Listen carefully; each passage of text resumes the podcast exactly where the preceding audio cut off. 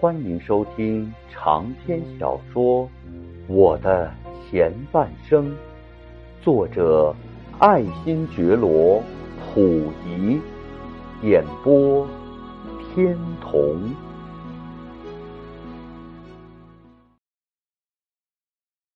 在大栗子沟过了几天惊弓之鸟的生活之后。日本法西斯强盗终于在苏联人民红军的强大铁拳下，无条件的宣布投降了。在日本帝国主义头号大战犯裕仁发表了无条件降服的广播后，曾夸称百万神锐的关东军便立即支离破碎的纷纷放下了侵略的武器，乖乖的当起了。苏联军的俘虏，可是那个大势已去的吉冈安直却还不甘心放弃他的所谓御用挂的责任，还想继续把我拽到给日本帝国主义做殉葬品的绝路上去。于是就又来对我讲，叫我准备过几天就向日本逃命。不过这次对我所发的命令却内容空虚异常，结果是日本现已降服，即使逃到日本去，日本政府对于我的生命安全也是难负完全保护的责任的。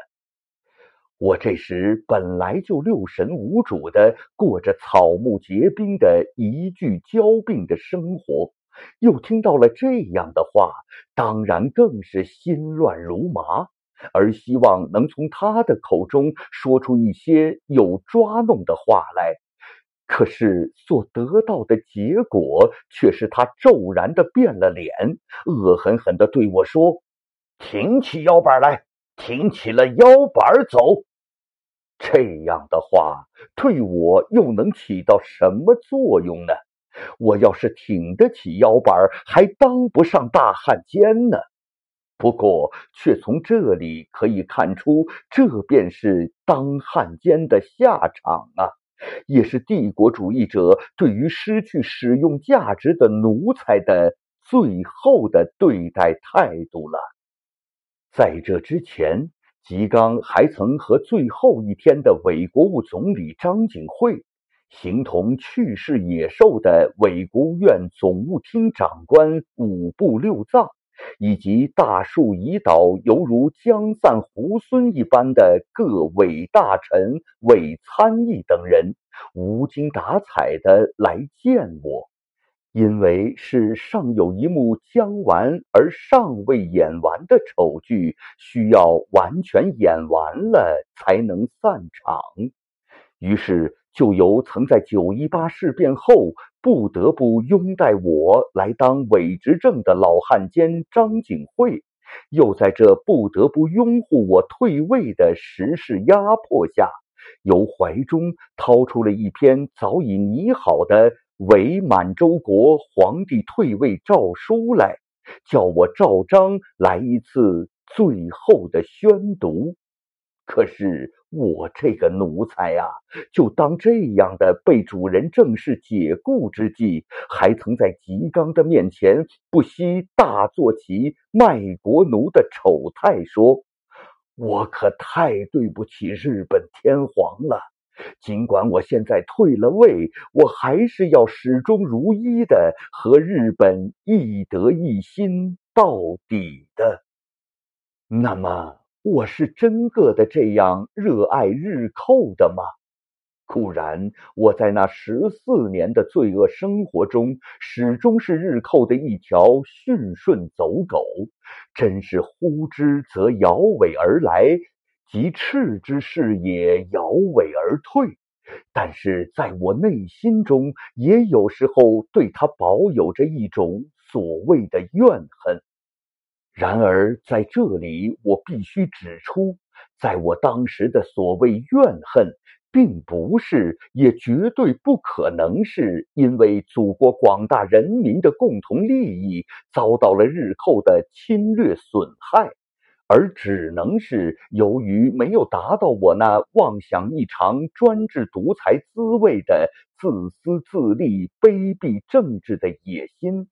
还有。我之所以要怨恨他，也只不过是因为我在当时的一举一动，无时无地不再受着日本关东军司令部所派来的大特务头子吉冈的周密监视与种种的约束，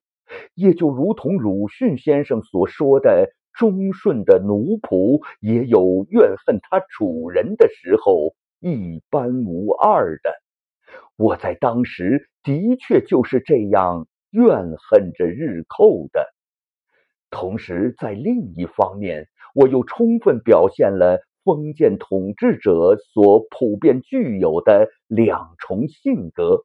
既能教又会产的反动阶级本质。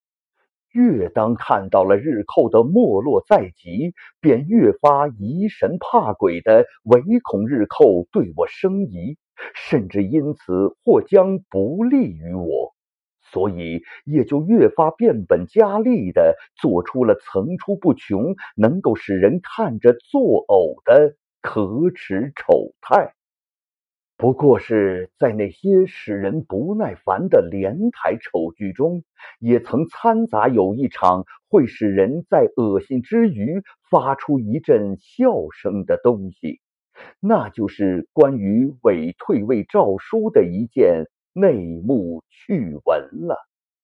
当日本帝国主义分子为要结束他那侵略罪恶账簿的总账，便又掩耳盗铃的替我拟出了这样的一个伪诏书。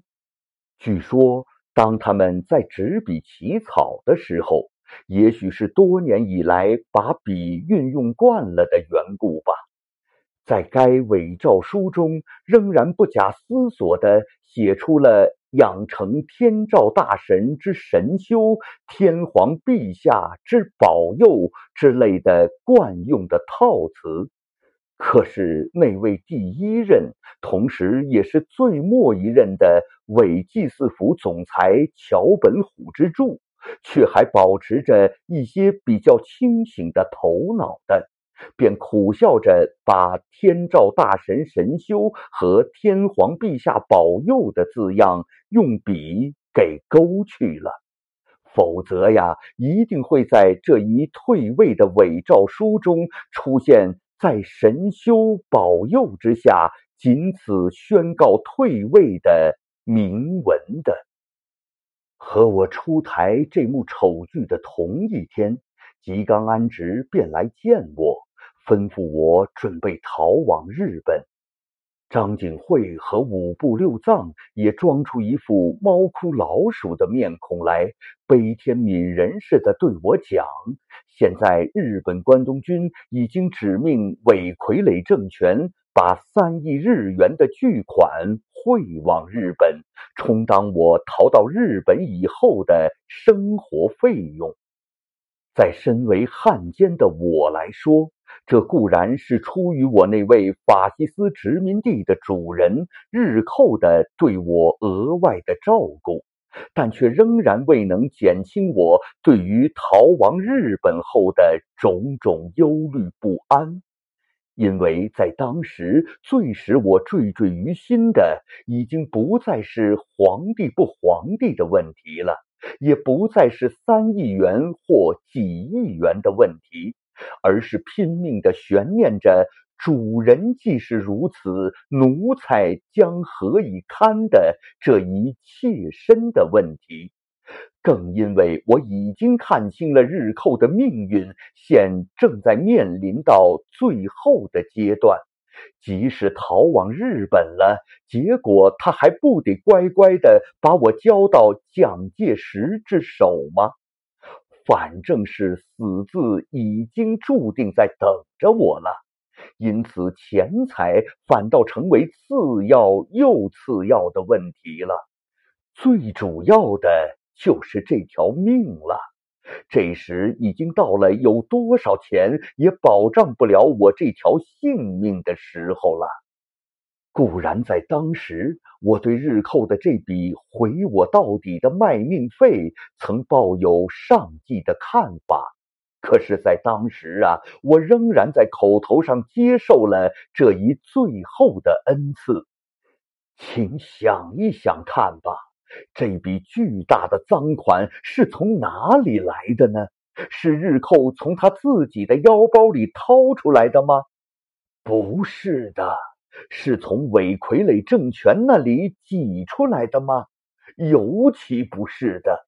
结果是在这三亿元的每张伪币上，张张都沾满了我东北广大人民的热汗、悲泪与通红的鲜血呀！